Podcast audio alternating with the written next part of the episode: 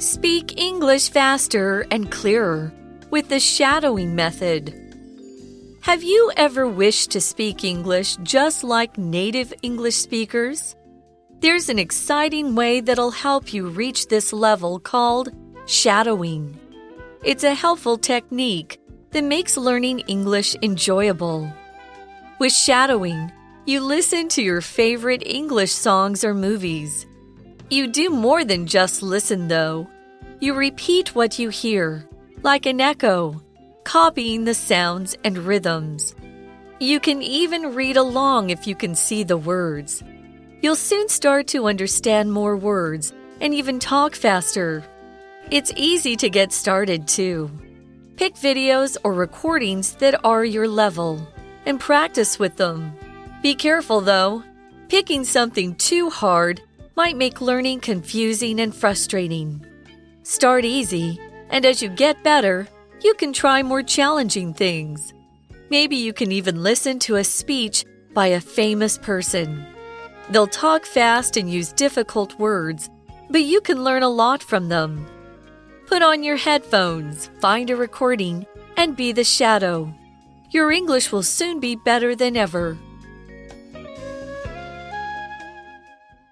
Hello, everyone, and welcome to English for You. I'm Mike. And I'm Laura. And today we are looking at a very interesting article about speaking English faster and clearer with the shadowing method. Shadow, shadow. Does it mean you just follow someone who speaks English really well? You just like walk mm. around behind them like Oh, the, the spy good. was shadowing the other spy? You sound like a stalker, though. It, it does kind of sound like I don't think you'll learn anything just by hmm. walking behind another English speaker. So it's not that, you know, we do sometimes say the police shadowed the criminal mm-hmm. as he, you know, did the, the you know, robbed the bank or something. But no, this is maybe basically it's kind of like repeating or copying. You're kind of hmm. being an echo of something or, you know, repeating something basically. But yeah, it's something you might be able to do to improve your English speaking level and confidence and speed as well. And the good thing is you can do it on your own with basically any material that you like. So you can pick what you like. If you enjoy a certain song or television show or movie, just use that. It doesn't have to be, you know, an official English teaching thing. It doesn't have to be something your teacher gave you, which you might not be interested in. You can pick your own thing and just basically follow along and say what the people say. Shadow in that way. Let's have a look at the article. It says, Have you ever wished to speak English just like native English speakers? Or, in other words, have you ever wished to be much better at speaking English and sound like a native speaker? Native is something or someone that comes from a certain place. If you were born in Australia, you are a native of Australia. You might now live in Brazil, but you were born in Australia. That means you are a native. And we also talk about animals and uh, and foods and plants and stuff too, right? You might find uh, pe- polar bears in zoos all over the world, but they are native to the North Pole. And in the same way that people here in Taiwan, we enjoy spicy chili peppers and potatoes and let's see tomatoes. But all of those plants were actually native to the Americas. They were Oh, originally okay. found in Americas. In the Americas were only brought around the world after Christopher Columbus and all that kind of stuff. But that is where they come from. That is where where they were found or were originally. Okay. for example mm-hmm. Mei Li is a native of Taiwan and has lived here her whole life. Nice to know. there you go Native 这个形容词就是土生土长的，也有母语的意思哦。所以当我们提到 native speaker，就是指母语人士，这是一个名词。那我要举个例子，Maria is a native speaker of Spanish, so she can help you practice your Spanish conversation. Muy bien OK，所以我们回到课文是说，哎，你曾经希望像母语英文人士一样，哦，流利的说英文吗？Are they gonna teach us how to speak like native speakers? Well, are we using shadowing, shadowing, shadowing? Mm hmm, exactly. Well, there's an exciting way that'll help you reach this level called shadowing. So that's exactly what we're talking about, and we'll find out much more about it in just a second. OK，首先我们先来看到 reach 这个动词呢，在刚刚的句子当中，就是有达到某个程度或者是数量哦。不过这里先要停一下，因为我要来探讨今天的 language in focus。Let's take a look。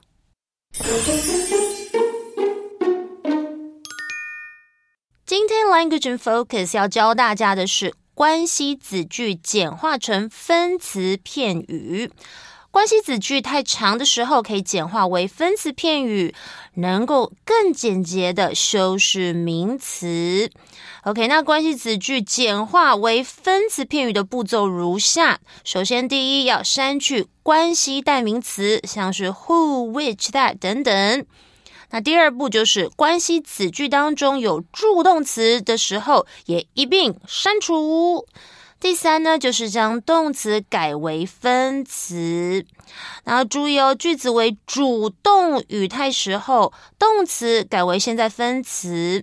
OK，那就是句型为进行式，也就是 be 动词加 v i n g 的时候，则要去除 be 动词，仅保留现在分词，也就是 v i n g。这样讲，大家可能要需要例句会比较清楚哦。嗯，For example, the students who are studying abroad face unique challenges. 我们可以这样子改得更简洁：The students studying abroad face unique challenges，就是出国留学的学生面临独特的挑战。再来要注意的就是句子为被动语态，也就是 be 动词接 PP 的时候呢，要去掉 be 动词，仅保留过去分词 PP。 再举个例子更清楚哦。The movie that was directed by Steven Spielberg won several awards。怎么样简化呢？就是 The movie directed by Steven Spielberg won several awards。就是由史蒂芬·史皮伯执导的电影获得了多个奖项。 好的，回到刚刚的课文提到，就是哇，有一个让你可以达到这样子的水平的有趣方法。我们就想到学英文讲的跟母语人士一样好，就叫做 shadowing，shadowing，shadowing 跟读法。Wow, cool. Shadowing, Tell me more about this. We will. I will. Let's do it now. It's shadowing. It's a helpful technique that makes learning English enjoyable. We'll see about that. But it is a definitely help it is definitely a helpful technique. What is a technique? A technique is a way or a method of doing something. There's lots of different ways to do things, but if I have a special way of doing one or doing it, or if I have a way that I'm showing you, that might be my technique. Okay? So it's something that you can kind of learn, something you can get advice about, something that you can think up your own your own technique, your own way of doing something something, but it will basically sort of say if you do this, if you follow these steps or do it in this way, it will work. You will have success, and it might even be better than if you do it in a more normal way or something like that, which is why we pay teachers and coaches and stuff like that to help us with our technique. For example, Pierre showed the baking class his special technique for making chocolate eclairs. Mm, Delicious. Yummy. Technique 是什么呢？这个名词就是方法或是手段哦。For example, learning proper cooking techniques is essential for becoming a skilled chef. Now we also saw the word enjoyable, didn't we? Hmm, it's fun.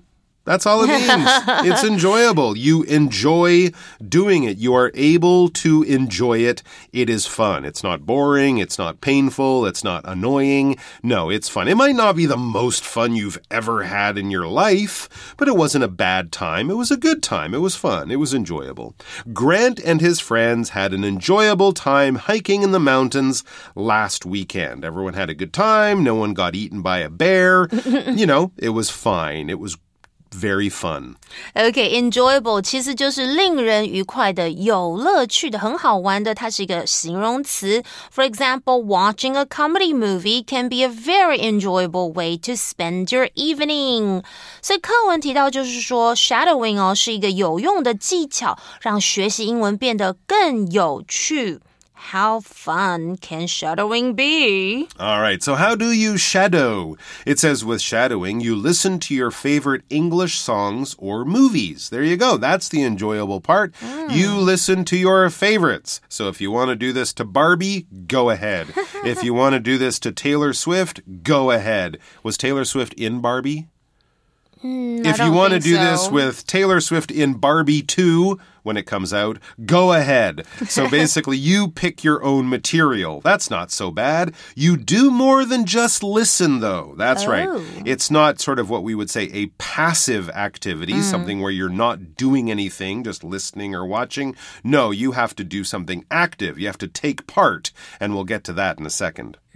使用跟读法呢，你可以聆听你喜欢的英文歌曲或是电影，但你不是不只是听而已哦，还要做另 外一个事情。That's just like listening to ICRT won't make your English better. Well, it'll help your listening, Listening, skills. not yeah, and that's speaking, okay, though. but not speaking, no. So you're listening, of course, but then you'll also need to have the pause button, right? You'll need to stop Mm-hmm. the recording, the film, the song, whatever it is, for a moment after they say something. You repeat what you hear, like an echo. Echo, echo.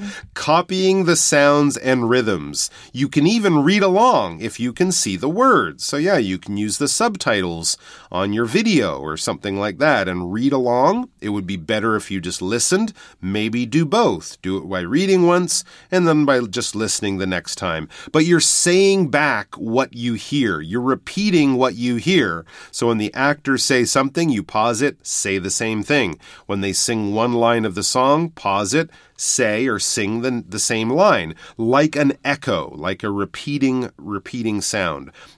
Copying the sounds and rhythms. So if they say, I had a really good time, you try to say, I had a really good time instead of just, I had a really good time, because that is not copying the sound or the rhythm. That's just copying the words, and it won't sound like a native speaker if you talk like a robot. You can even read along if you can see the words. So there you go. You don't have to remember things. This isn't like trying to learn the lines of a play. No, you can read the words if you have them there somewhere. As we said, echo is a reflected sound. When sound hits something, usually like a bare wall or something, it bounces back. In the same way that light bounces off things into our eyes, sound can bounce off things into our ears. We notice this usually when we're in large, empty places with large, flat walls or something like that. Or maybe up in the mountains with large mountain sides that can bounce or reflect that sound around.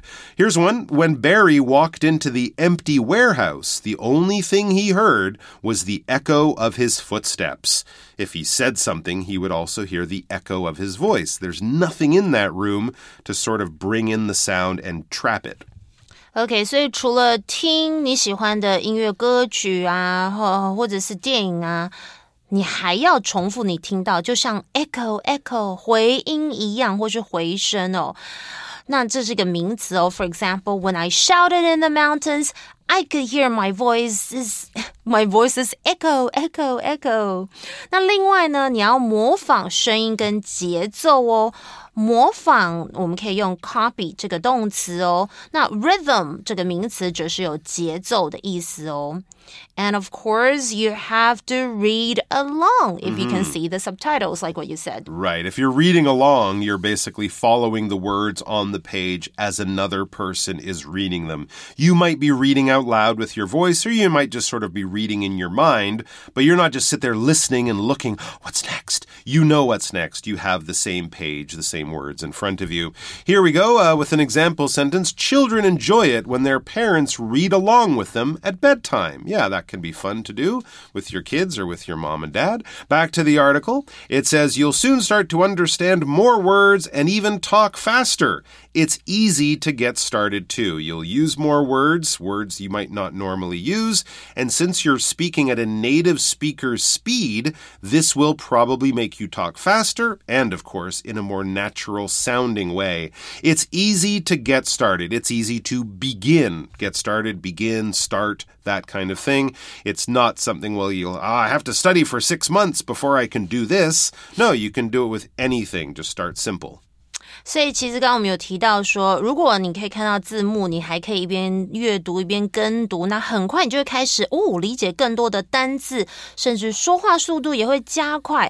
所以呢，it's easy to get started，就是开始起步也很容易。Get started 当然就是开始。For example, if you want to learn a new language, the first step is to get started with some basic vocabulary. Hmm. And as I said, pick something easy at the beginning to get started. And the article says that pick videos or recordings that are your level and practice with them. Okay? So something you enjoy, but something that's not too hard. Don't start with William Shakespeare or something like that. Don't start with opera if you're picking a song. Start with a pop song, start with a Disney movie. You know, something at a sort of more basic level, something that's made for kids. Native native English kids will certainly be easy for anyone learning English uh, here who's in, you know, junior or senior high school. Start there. You know, there's lots of good cartoons, videos. Maybe pick your favorite a Pixar movie, you know, or your favorite pop song. Something that's not too challenging, tough, or difficult. Be careful though. This is a good warning. Picking something too hard might make learning confusing and frustrating. Sure, it would be great to read along to Hamlet, or as I said, some Shakespeare play, but that might be too hard. It could be confusing. You can get kind of mixed up with your understanding and not understand things, and frustrating when you're trying to do something, but it's always hard and you never feel any success. That's frustrating, and that makes it easy just to quit. 真的不要选太难的内容，要不然你会怎么样？觉得说啊，学习让你感到更困惑，confusing 就是令人困惑的，它是一个形容词。For example, the instructions for assembling the furniture were so confusing that I had to ask for help. 或者你也会感到很怎么样，frustrating，OK？这个是一个形容词，就是使人心烦的，或者是令人沮丧的，所以你就觉得学习怎么会这么阿展呢？So let's pick something easy then. Like what you said, I would pick a Disney movie. There you go. That would not be confusing. Disney movies are not hard to understand. That's, of course, what confusing is. Uh, I could say, I didn't really enjoy the novel. I found the story quite confusing. Mm. Yeah, a hmm. confusing film can be hard to follow on. Who's this guy? What's going on? Is he the bad guy? Is she the bad guy? I don't know what's going on. What's happening here? It's very confusing. So start with something simple. As we said, Disney films, cartoons, that might might be a really good area to think of. Start easy, it says, or start with something easy, not difficult or confusing. And as you get better, you can try more challenging things. As you get better, as you do this, as you get smarter and learn more and become more confident, you can try something more challenging. Challenging just means difficult. All right, it might not be that difficult for you if you're pretty good, if you're experienced, but for some people it would be difficult or challenging. For example, this will be a challenging test, so I hope you all studied hard, said the teacher, and everyone in the class panicked. Challenging 就是具有挑战性的，它是一个形容词。For example, climbing that steep mountain was a challenging experience, but it was worth a, uh, but it was worth it for the breathtaking view at the top. Yes, so don't pick a Christopher Nolan movie. No, don't no. pick those. Very confusing. I'm a native speaker and they're always confusing to me. That's a good one to avoid. Maybe it says you can even listen to a speech by a famous person. Hey, that's not a bad idea. Ah. Maybe a little more challenging than a cartoon movie, but a TED Talk, a mm -hmm. famous speech, you know, Martin Luther King, I Have a Dream, oh. something like that. You know, you can find recordings of these in lots of places, and that would be a little bit of history as well that you're learning. It says they'll talk fast and use difficult words, but you can learn a lot from them. That's right. Mm. It might be a hmm. little more challenging, um, but you will learn new words. Um, this will be more of a formal way of speaking, and you can learn a lot, not just about language, but also, as I said, about history and whatever that person was speaking about. Good idea. 嗯，建议大家可以去 TED Talk 哦，可以听名人演讲。虽然有时候他们很快用用难的词，可你可以从他们身上学到很多。And also, you can download the transcript mm -hmm, from yes, TED Talks. Absolutely mm. true. If it's a famous speech, good point.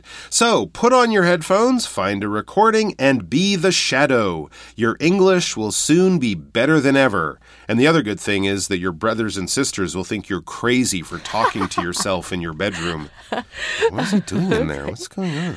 真的诶，就是如果你戴上你的那个 headphone，就是头戴式的耳机，然后呢，可能再找一个录音啊，然后就开始跟读啊。当然，你的英文会越来越好，可是可能你的家人会觉得，诶，他是不是在自言自语呢？OK，Alrighty, let's now go to our for you chat question. All right, the chat question is yeah, thinking about this activity, what music or videos will you pick for practicing shadowing and why? Or which ones do you think would be good ones To pick and why? I will choose a video, Okay. preferably a movie or a sitcom. All right, something like funny. Friends or Mean Girls because they are are all my my all-time favorite shows. Good idea. Yeah, and it's really cool because I love the characters in Friends or Mean Girls, so I would feel like, you know, maybe I want to copy their, you know, Hmm. I think catchphrases are actually very cool, but Mm-hmm. That's a- sometimes the grammar could be wrong. Like that's so fetch. Yeah, that that can happen, but that's how people talk. I mean, it's Mm-hmm. Oh, maybe not okay. Mm-hmm. university proper English, but it still is common uh, spoken English. And the other good thing about your idea is if you pick something you love, an all-time Mm-hmm. favorite, you don't have to worry about the story, the plot. You're not trying to like, you know, oh, what happens? No. Mm-hmm. Pick something you know very well and just focus on the speaking part of it. Um, and then in the future, you can try something new. But I think that's a good way to start. Pick an old favorite, and then you can really focus on the language. And yeah, comedies are good because people speak in more natural ways in that, as opposed to something formal like a speech. More conversational. Exactly. But whatever you enjoy is the thing to do. Um, and so find a song, a video, an old favorite, and shadow it and see what happens after you try that for a few weeks or months. Good luck, everyone. Work hard out there. Take care of yourselves. and we'll see you back here soon. Bye. Vocabulary Review Native. Stephen is writing a detailed book about the traditions of the native peoples of Australia. Technique. In our science class, we learned a technique for measuring the temperature of different liquids. Enjoyable. Last night's meal was really enjoyable. It included many of my favorite dishes. Echo. Our voices made echoes off the walls of the empty rooms as we moved the furniture into the new apartment. Confusing. Mark spent a whole day on the confusing puzzle, but he still wasn't able to complete it. Challenging. Caitlin and Max needed to work together to play a challenging but fun board game. 智慧小补帖。 Rhythm. Frustrating. Headphone.